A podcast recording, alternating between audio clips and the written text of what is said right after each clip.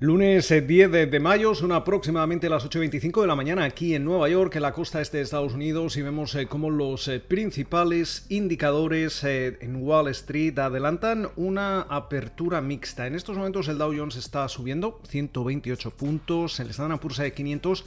también arriba una subida de alrededor del 0,15%. Mientras que el Nasdaq compuesto opera a la baja, se está dejando ahora mismo un 0,3%. El rendimiento del bono americano a 10 años se sitúa en el 1,57% y vemos eh, subidas para el eh, petróleo. El West Texas Intermediate eh, se transa ahora mismo en los 65,54 dólares el barril. Y precisamente hablando de petróleo, ese, ese ataque de ransomware que, que obligó durante el fin de semana cerrar el mayor oleoducto de combustible aquí en Estados Unidos se pone de manifiesto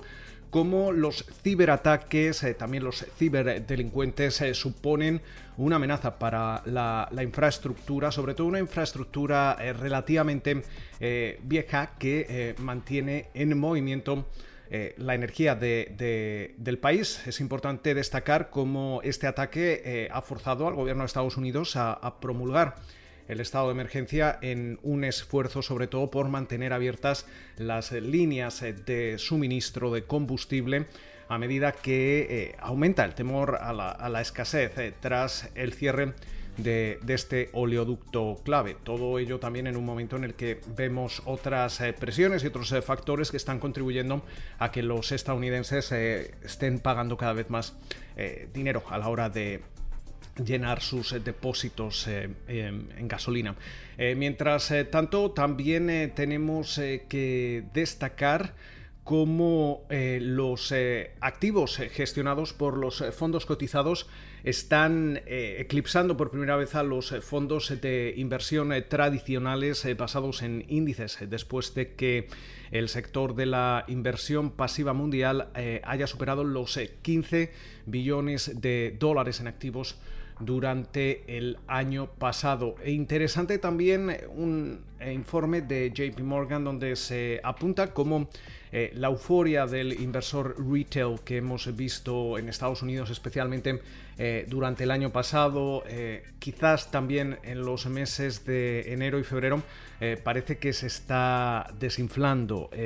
vemos como después de haber alcanzado alrededor de un 28% de esa cuota de mercado, JP Morgan indica que los datos del primer trimestre eh, registran un, debilitamiento acusado en el mes de marzo y parece que en lo que llevamos o en, lo que veíamos en los primeros datos eh, preliminares de abril ese volumen no volvía a, recuperarse. Eh, mientras tanto, otras noticias empresariales, eh, destacar cómo el Pentágono, según adelanta el Wall Street Journal, estaría estudiando la posibilidad de suspender el eh, proyecto de computación en la nube Jedi eh, que se ha visto envuelto en ese litigio con Amazon, también enfrenta múltiples críticas por parte de los legisladores. También parece que los grandes bancos de Estados Unidos y Europa, según adelanta el Financial Times, están divididos sobre el regreso a la oficina, se abre esa brecha transatlántica sobre la rapidez con la que los empleados deben volver a sus puestos de trabajo. Aquí en Estados Unidos hemos visto como en las últimas semanas grandes bancos como JP Morgan o Goldman Sachs ya han avisado a sus empleados eh, que ese regreso a la oficina es inminente. Eh, mientras eh, tanto, también destacar cómo el fondo 1MDB de Malasia ha presentado demandas eh, contra JP Morgan y Deutsche Bank, entre otros bancos, ya que el país trata de recuperar activos por valor de más de 23.000 millones de dólares vinculados este fondo de inversión estatal que fue salpicado por el escándalo y que eh, del cual eh, este escándalo tuvo, un papel importante Goldman Sachs y de hecho ya eh, pagó una, una, multa y, demás. Mientras tanto, también tenemos que, que, destacar como durante la jornada de hoy vamos a, no vamos a tener grandes eh, referencias macroeconómicas. Eh, escucharemos de, Charles Evans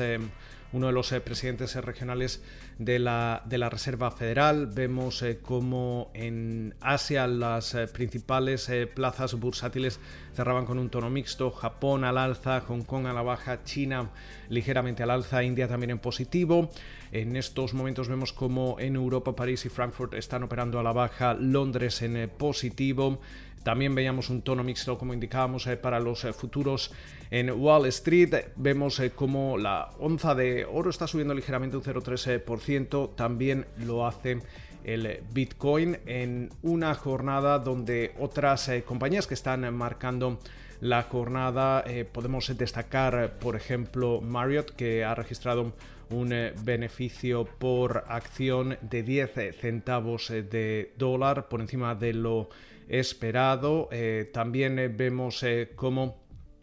Coti ha registrado también un básicamente ha quedado en línea con, lo esperado, eh, pero sin embargo sus eh, ventas eh, quedaban por debajo un 3,3% con respecto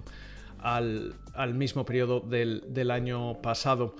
también destacar como Citigroup, los analistas de Citi han rebajado su recomendación sobre Facebook y Google precisamente apuntando al mercado de, la publicidad